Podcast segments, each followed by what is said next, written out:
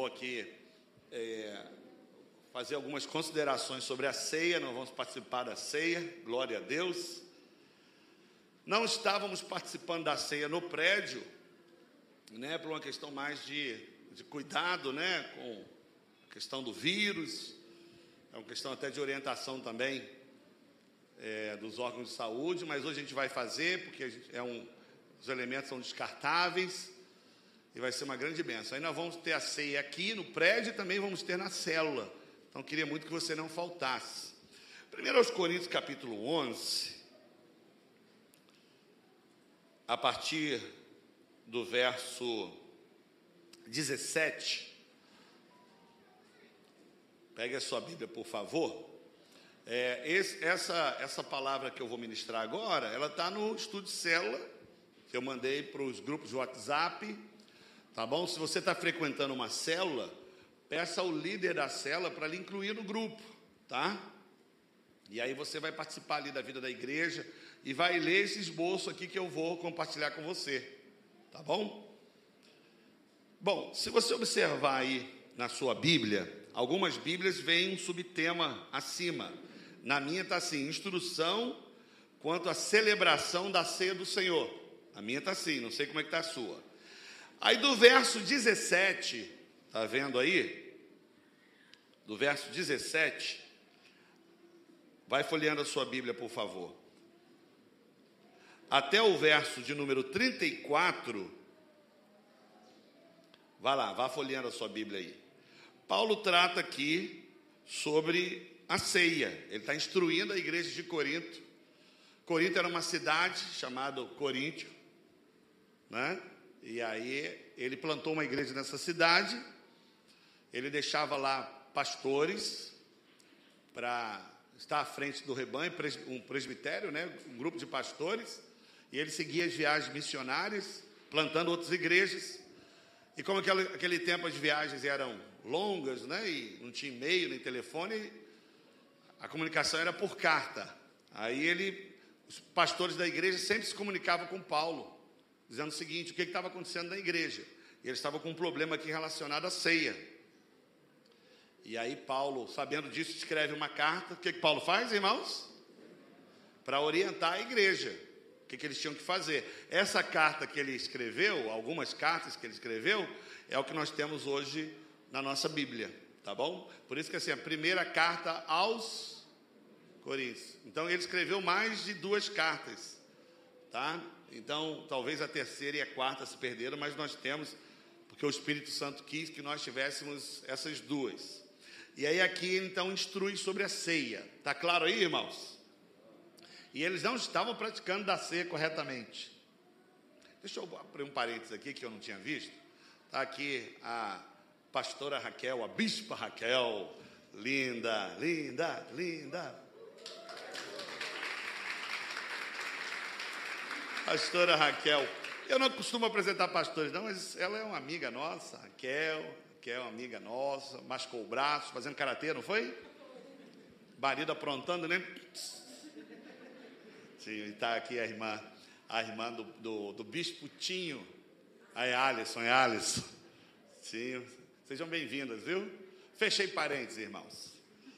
Tá? Aí ele está orientando aqui sobre a ceia e ele chama a atenção da igreja, que eles não estavam fazendo corretamente. Olha o verso 17.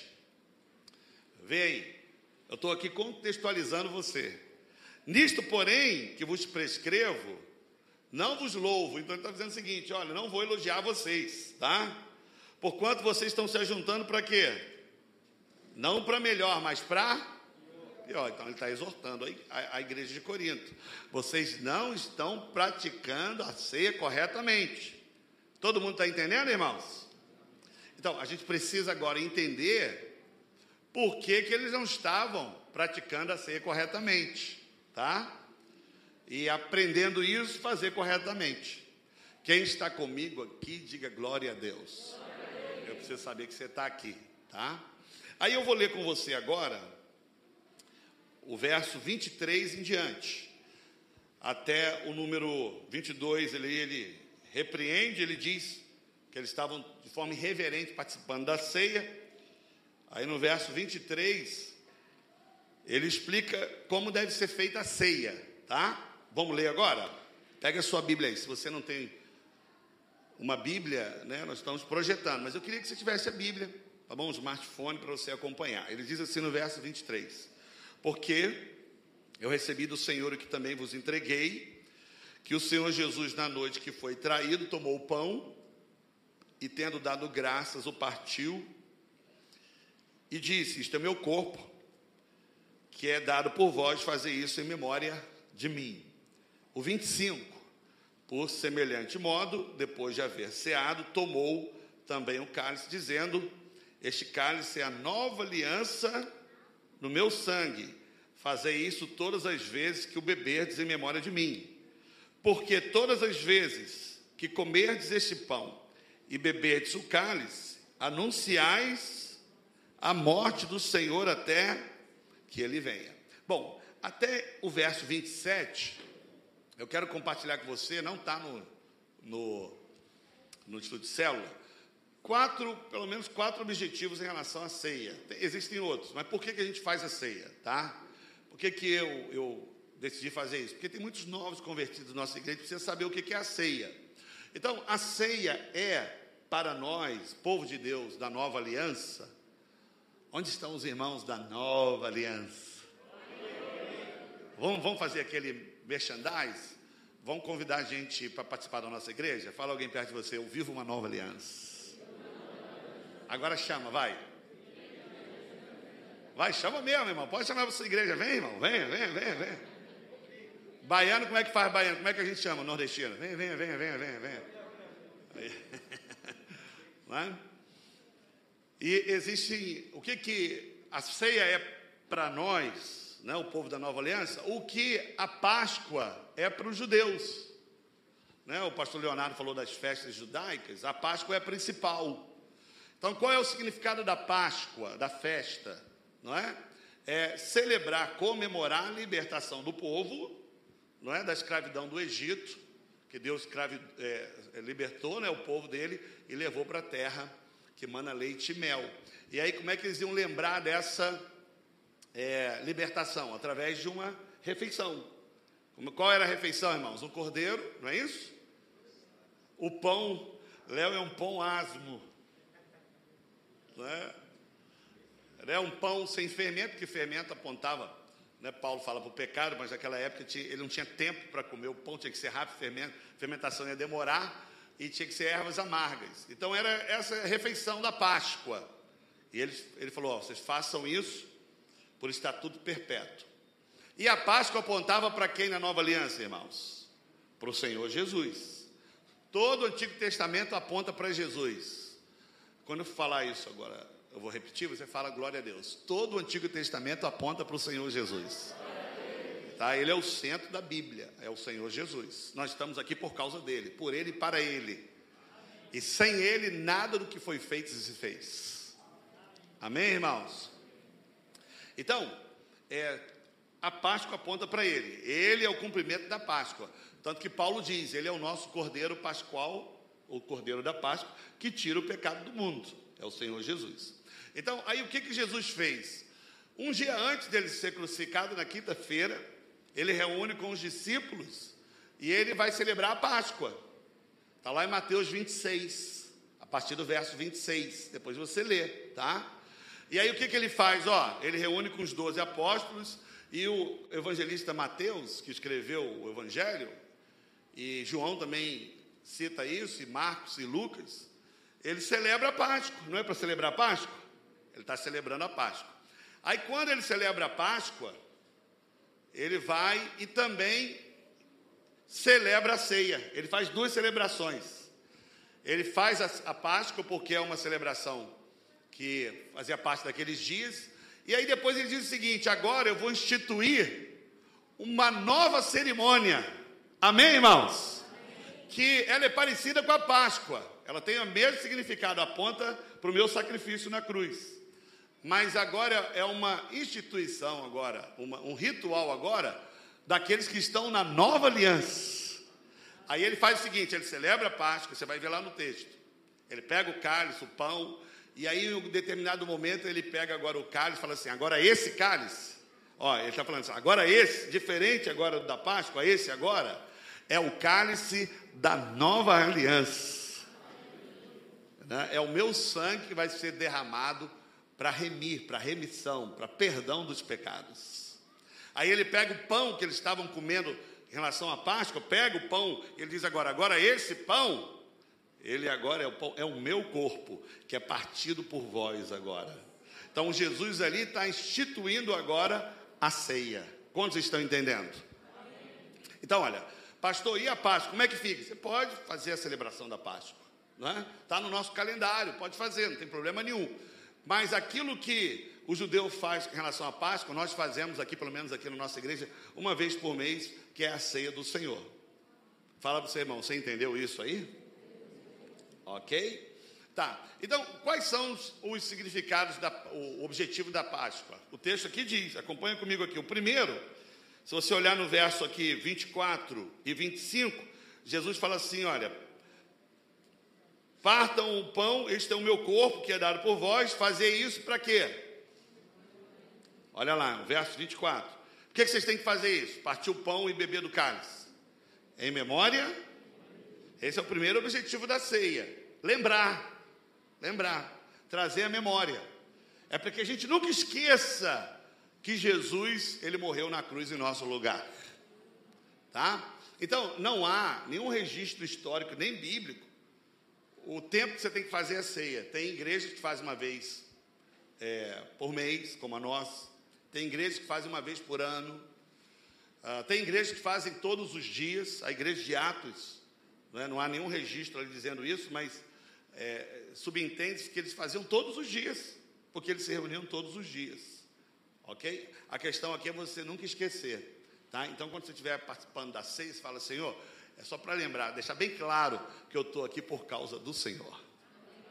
Esse é o primeiro objetivo. O segundo está aqui. Olha lá no verso lá ah, de número, deixa eu ver se eu acho aqui, número 26, olha lá, leia lá, o que está lá escrito no número 26? Olha lá, porque todas as vezes que comerdes esse pão e beberdes o cálice, o que está escrito lá? Anunciais a morte do Senhor. Então, quando nós estamos participando da ceia, também é uma pregação, nós estamos anunciando aqui a morte do Senhor é? que ele morreu por nós. Então, o que aconteceu na cruz? Ele nos substituiu. Ele levou a nossa morte para que nós vivêssemos a sua vida. Quantos têm a vida de Deus aqui? Você vê o que aconteceu na cruz? Foi fantástico. O Filho de Deus, não é? Se fez filho do homem para que nós, que éramos filhos dos homens, ou filho do homem, nos tornássemos filhos de Deus. Tudo porque Jesus levou a nossa morte, o nosso pecado na cruz, para que nós hoje tivéssemos a sua bênção. Então, os elementos da ceia apontam para isso. O cálice é o sangue que foi derramado por você e por mim, que perdoou os nossos pecados. E o pão partido aponta para o sofrimento que Jesus teve no corpo dele. Ele levou a nossa enfermidade para que hoje a gente tivesse saúde. Você crê nisso, irmão? Esse é o, esse é, é o, é o segundo objetivo. O terceiro, a ceia, aponta para a nossa aliança como igreja. Porque nós participamos do mesmo sangue, do mesmo corpo. Você vê cada pedaço de pão que você vai comer agora, o pedaço de pão que você vai comer e o cálice, eles falam do mesmo corpo. O mesmo sangue que circula em você, circula em mim também, porque é o sangue de Jesus. Então a ceia a gente está reafirmando a aliança que a gente tem um com os outros. Nós fazemos parte de um corpo só. Então diga para alguém perto de você, irmão, nós fazemos parte de um mesmo corpo. Fala para ele aí, o sangue que circula aí, circula aqui também. Então, o que nos faz família não é viver debaixo do mesmo teto. Você sabe disso, né? É a mesma constituição genética. Nós temos o mesmo DNA celestial, irmãos. Nós somos povo de Deus. Então a ceia fala disso. Então, quando você estiver participando da ceia, lembre-se que você faz parte de algo maior. Você faz parte do corpo de Cristo, da família de Deus. Amém? Aleluia. E o quarto objetivo é que eu vou pregar agora, que a ceia traz vida e saúde, vida para o nosso espírito, para nossa alma e saúde para o nosso corpo. Então fala para você, irmão, é agora que o pastor vai falar sobre o quarto objetivo da ceia. Fala para ele aí. Que a ceia traz o que, irmão? Vida. Eu vou ser mais específico. A, a, a ceia ela traz força espiritual, tá bom? Saúde no corpo e vida longa. Não tem naqueles filmes assim de rei que fala vida longa ao rei. A Bíblia fala na Nova Aliança que nós somos reis e sacerdotes. Então fala para alguém perto de você, vida longa ao rei. É o que a ceia faz, vida longa. Estava conversando aqui com o pastor Leonardo, família dele é família de longívenos. Deixa eu explicar o que, que é isso. É gente que vive muito tempo. As avós dele, as mais novas, têm 105 anos, 104. E morreu umazinha, tadinha, irmão. Morreu uma com 84, atropelada. Que se não fosse isso, ia estar até hoje viva. Né? Família de vida longa. Quantos querem aqui viver 120 anos com saúde, irmão? Forte. É só alguns falaram, outros ficam assim, entendeu, pastor? E aí? Não, olha, quantos aqui creem que podem, por causa do corpo de Cristo, viver muito tempo bem, irmãos, feliz? Amém. Seja responsivo, né? Bom, dito isso tudo, agora eu vou agora compartilhar o que está no estudo de cela. E o tema aqui dessa palavra é não tome a ceia do Senhor indignamente. Vamos repetir? Não tome a ceia indignamente. E o esboço da mensagem vai ser o próprio texto. Então, se você, eu vou seguir aqui versículo por versículo. Acompanhe comigo lá, a partir do verso de número 27. Olha, eu vou ler cada versículo, 27, o 28, o 29 e o 30. E aí nós vamos aqui compartilhar aqui que você não pode tomar a ceia do Senhor indignamente, tá bom? Olha lá o que diz o texto. Por isso, aquele que comer o pão ou beber o cálice do Senhor indignamente será réu do corpo e do sangue do Senhor. 28. Examine-se, pois, o homem a si mesmo, e assim coma do pão e beba do cálice. Qual versículo que eu estou agora, irmãos? Agora é o 29. Pois quem come e bebe sem discernir o corpo, come e bebe juízo para si. Olha o 30. Olha o 30, que coisa forte. Eis a razão, porque há entre vós muitos fracos e não poucos os que dormem. Então, irmãos, eu quero aqui compartilhar sobre, justamente sobre essa parte do versículo 27. Quem come e bebe sem discernir o corpo. Aí a gente usou o tema da mensagem aqui, ele é, ele é provocativo, não é? Para te fazer refletir. Não participe da ceia de forma indigna. Então a gente tem que saber o que, que é participar de maneira indigna, para que a gente não faça isso. Ok? Então a primeira coisa que você tem que saber é o seguinte: olha aqui para mim, preste bem atenção nisso. A maioria das pessoas, das igrejas, infelizmente, fizeram da ceia uma lembrança dos seus pecados.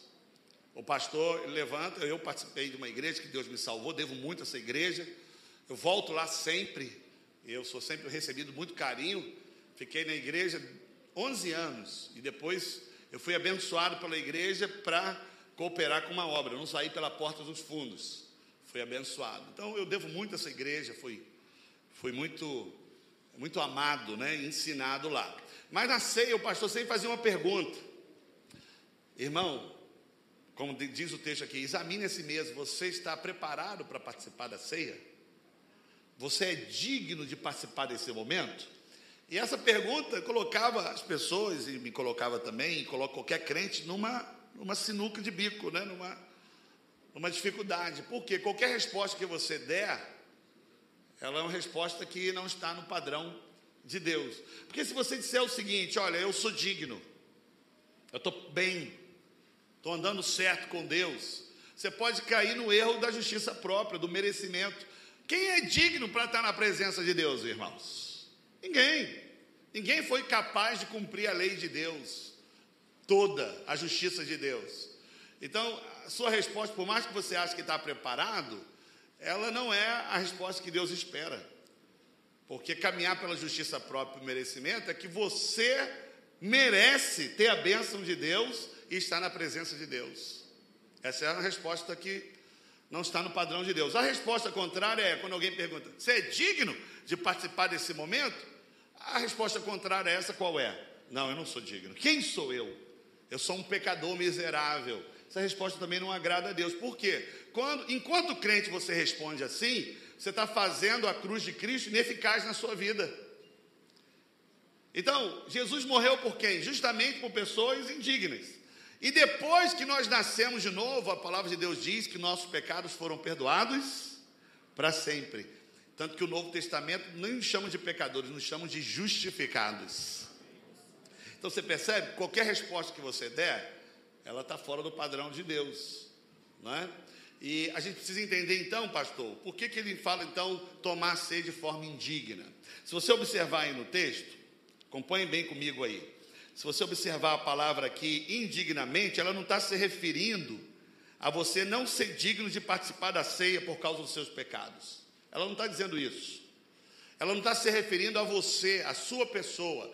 Ele está se referindo à ação de participar da ceia de forma errada. Tanto que ele diz o seguinte: aquele que participar da célula de forma indigna. Então a gente já falou em outras mensagens que essa expressão indignamente aqui é um advérbio. E você que participou já, não fugiu da escola, não é isso? Há uma diferença de advérbio para adjetivo. Adjetivo não é pró Raquel. Adjetivo é a qualidade do sujeito, não é? Então, a palavra que seria indigno, mas indignamente é a qualidade da ação. Paulo está dizendo aqui o seguinte: vocês são povo de Deus, vocês são justificados, é? vocês é, se tornaram dignos por causa do sangue do Cordeiro, mas mesmo assim estão participando da ceia de forma errada, de forma indigna. Quantos estão entendendo isso? Então, o texto não está se referindo à pessoa, está se referindo como ela está participando da ceia. Então, não tem nada a ver com a sua posição diante de Deus, a sua posição é de justificado. Então você não somente pode, você que é crente, nascido de novo, batizado nas águas, não somente pode, como deve participar da ceia. Alguém pode dizer amém, irmãos? Agora você tem que fazer da forma correta, não de maneira indigna. Quantos estão entendendo? Diga eu entendi, glória a Deus, aleluia, amém. Então, quando alguém estiver passando cálice por você, você não faz assim, hoje não, hoje eu não estou pronto. Não, se você tem a mente da antiga aliança, você nunca vai estar pronto. Mas se você agora já tem revelação, luz da nova aliança, e por causa de Cristo é que nós estamos na presença de Deus, porque foi ativada na sua, na sua, no seu espírito algo que o pecado tinha apagado, a sua consciência. Quem nasceu de novo, irmão, ele é sensível para o pecado. Ninguém precisa lembrar para ele que ele é pecador. Ele sabe quando ele está errando e, e pisando na bola. Então, a função do Espírito Santo hoje na vida da igreja não é te lembrar que você de vez em quando peca. Não é essa. Porque você sabe quando você erra. Fala para você, irmão, sabe ou não sabe? Né? Teve uma vez, uma pessoa que estava frequentando a igreja lá no Rio de Janeiro, que auxiliei uma igreja lá durante um tempo, e ele estava frequentando a igreja. Ele era um jogador de futebol profissional. Então, um jogador de futebol, e você sabe que esse jogador de futebol aí tem Muitos deles têm nascido de novo, mas quando eles não são crentes, eles têm uma vida de muita paquera, né? E de muito, muito, ele falando, né? De muita, muita, muitas nights, muita rave. O nome não, isso é rave, André? Você não sabe, né? Você é crente, né? Você não sabe. Aí ele chegou para mim e falou, pastor, eu estou gostando da igreja, quero participar da igreja. E eu já batizei, eu quero ser dessa igreja. Só queria que o senhor tirasse uma dúvida. Eu falei, que dúvida? É porque eu tenho uma namorada. Na verdade, eu, eu tinha relação sexual com muitas mulheres. Mas depois que me converti, eu só tenho uma namorada. Aí eu, glória a Deus, que bom.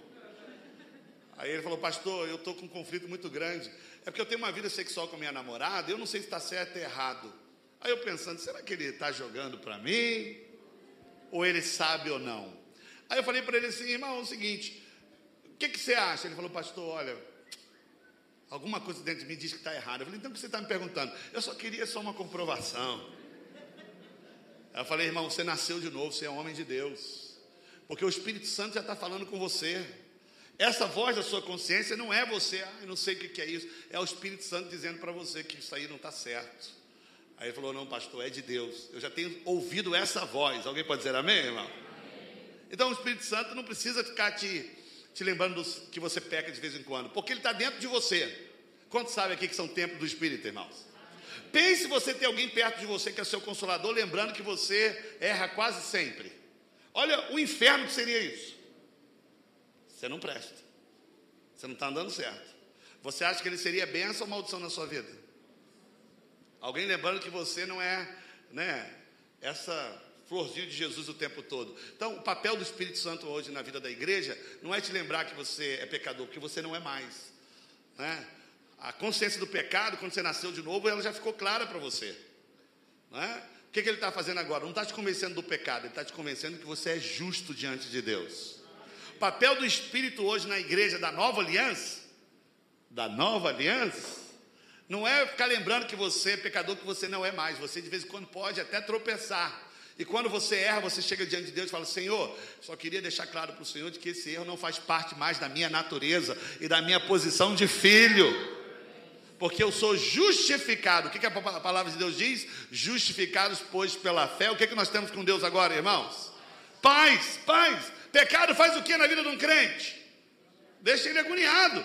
Mas a palavra de Deus diz que nenhuma condenação há para aqueles que estão em Cristo Jesus. Estar em Cristo é crer em Cristo, você foi unido a Cristo. Hoje você foi amalgamado, unido para sempre ao Senhor Jesus, irmão. Então, olha, você tem que crer de que ao tomar a ceia, esse autoexame, não é ficar com essa consciência de pecado o tempo todo. A ceia não é para ser um martírio, é para ser um tempo de celebração. Ele morreu, foi sepultado, mas ao terceiro dia ele ressuscitou e está vivo, irmão. Está à destra do Pai. E virá das nuvens com poder e grande glória. E virá buscar a sua igreja, irmão. Aleluia! Essa, essa, essa é, é a tônica da ceia. Nós estamos aqui celebrando um Deus que morreu, mas ele está vivo em nome de Jesus. Aí o texto continua. Olha o que, que ele diz aqui. Vamos lendo. Vamos lendo. Quem está comigo, diga amém. Glória a Deus, aleluia, amém. Aí ele diz o seguinte: olha. Ele fala o seguinte. Acompanhe comigo. Quem está comigo, diga amém, aleluia, amém. Aí ele diz o seguinte no verso 29: Pois quem come e bebe sem discernir o corpo, come e bebe juízo para si. É o problema da igreja de Corinto era esse. Eles estavam participando da ceia, olha para mim aqui, de forma irreverente, porque eles não estavam discernindo o corpo. O erro deles, que Paulo falou, olha, eu não louvo vocês, lembra que eu li no verso 17? Eu não elogio vocês, é porque vocês estão tomando a ceia e não entendendo o que, que vocês estão fazendo, não estão discernindo o corpo. E qual era a irreverência deles? Se você olhar aqui no texto, Olha comigo no texto aqui no verso 20. Olha o que, que eles estavam fazendo, irmãos. A ceia, é, ele era uma refeição, ceia, um jantar. Todo mundo vinha e comia mesmo, uma janta. Olha o que, que eles faziam aqui. Verso 20: Quando, pois, vos reunis no mesmo lugar, não é a ceia do Senhor que comeis. Porque ao comerdes, cada um toma antecipadamente a sua própria ceia. Sabe o que eles faziam? Tinha uma mesa com uns frangos bonitos, irmão frango, maionese, farofa dentro do frango, graça, aquela farofa de Natal, né? Salpicão. Agora, se eu tivesse lá, eu ia pegar mais que os, os irmãos. Pastelzinho frito na hora. Coxinha. Entendeu? Coca-Cola. Aí o que, que eles faziam, irmãos? Era uma ceia. Chegavam alguns antecipadamente, faziam o quê? Comia tudo. Comia. Você acha que é só naquela época? Nós fizemos uma ceia aqui de ano novo. E convidamos o povo para vir, com medo de ninguém vir, porque agora a gente já tem, não tem mais problema. O povo vem. Fizemos uma ceia, mas uma ceia. Matamos, acredite se quiser. Fazer igual a história de pescador. Nós tínhamos um frango lá de 15 quilos. Vou fazer, ó, você está duvidando? Cadê minha esposa? Não foi, meu amor? Não é assim pescador fala, né? Como é que é aquele quadro do Chico Anísio? Não é, Tefa? Não é?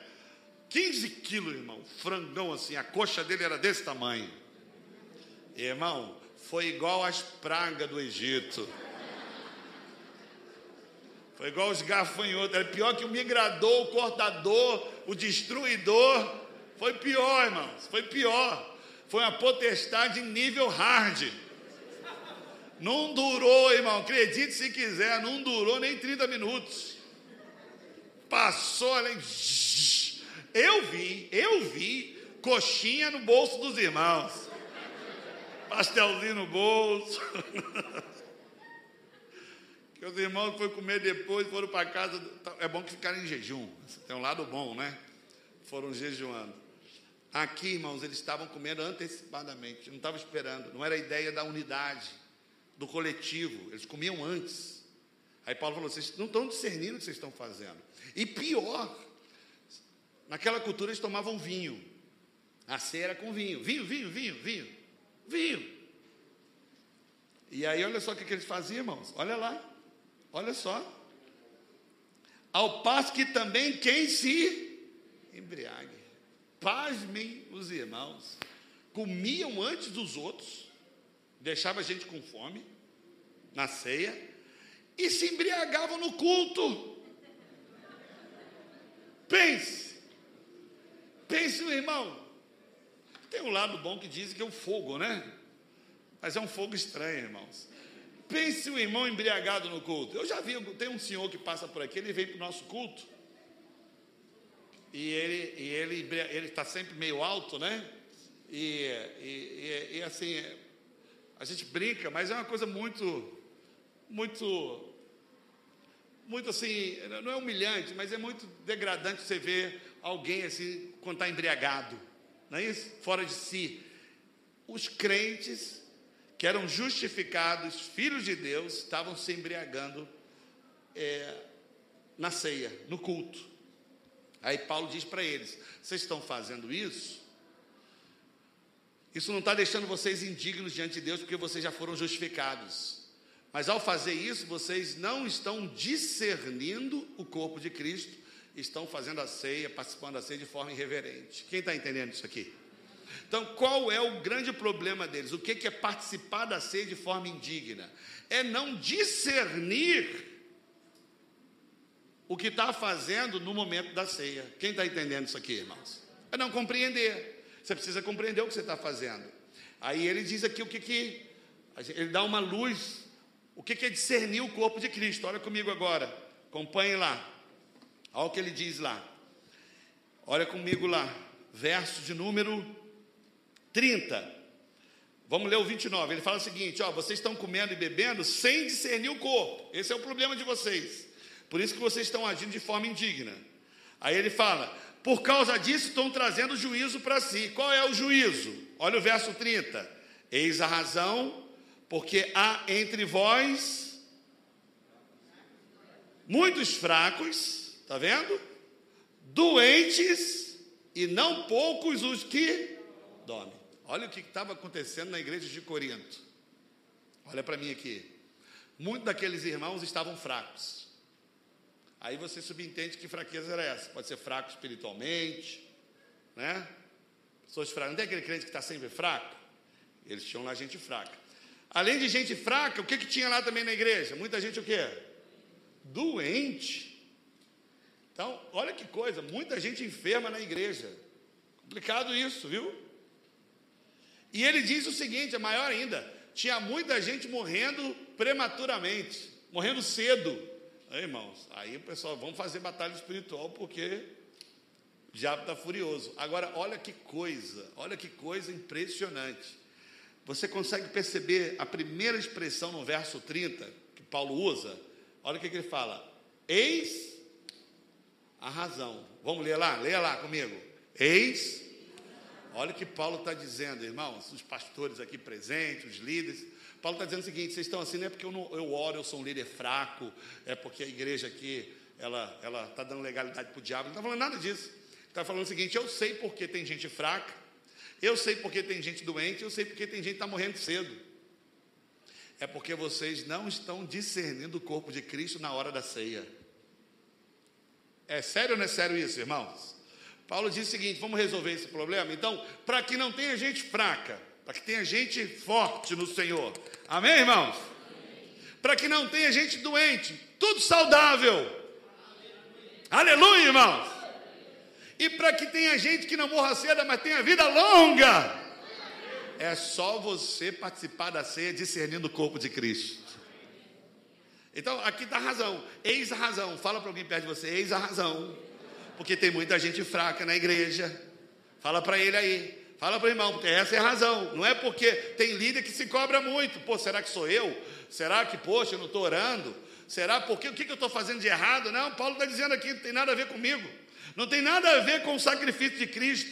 É porque vocês não estão discernindo o corpo de Cristo. É coisa séria, não é isso, irmãos? Então vamos discernir o corpo de Cristo agora? O que é discernir? Discernir é separar, é fazer distinção. Paulo está dizendo aqui o seguinte: vocês não estão compreendendo o que, que é o vinho, o que, que ele aponta e o que, que é o pão, para que, que ele significa. O que, que o, o vinho, ou o suco, ou o cálice aponta, irmãos? Para o sangue de Jesus. O que, que o sangue de Jesus fez por nós, irmão? Todo mundo sabe. O sangue foi derramado para a remissão dos pecados. Então, por causa do sangue, a palavra de Deus diz, Hebreus, grave isso, a obra consumada, Hebreus 10, versículo 17: seus pecados não foram perdoados temporariamente, seus pecados foram perdoados para sempre. Para sempre. Quando Deus olha para você e para mim, não lembra mais do pecado, foram apagados para sempre. Onde não tem pecado lembrado, não tem nenhuma acusação de nenhum crime. Se Deus não lembra do pecado, Deus não lembra de crime nenhum. Se não tem crime, tem absolvição. Você não é condenado diante de Deus, por isso que a palavra de Deus diz que você é inocente. A palavra que, que Paulo usa é justificado. No Novo Testamento, a Bíblia não te chama de pecador, porque por causa do sangue seus pecados foram perdoados para sempre. Fala para você, irmão, você é um justo. Fala para ele, justificado.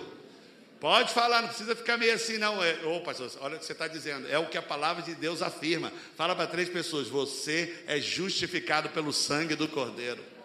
Ah, pastor, mas você não sabe o que eu fiz essa semana? Não sei, não. Sabe o que eu sei? Que você é justificado pelo sangue do Cordeiro.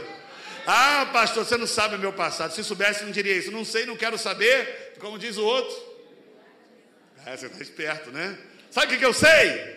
De que nenhuma condenação há para aqueles que estão em Cristo Jesus. Nenhuma. Por causa do sangue, seus pecados foram apagados para sempre. A, a igreja não estava discernindo isso. Na hora que você estiver tomando o cálice, lembre-se disso. Isso aqui é o sangue do Senhor Jesus. Que ele levou toda a maldição na cruz, toda a maldição. Estou livre diante de Deus. Né? Telestai significa está pago, consumado, acabou. Né? Ele levou a maldição para que eu viva o que hoje, irmãos? A bênção de Deus. A igreja de Corinto não estava discernindo isso.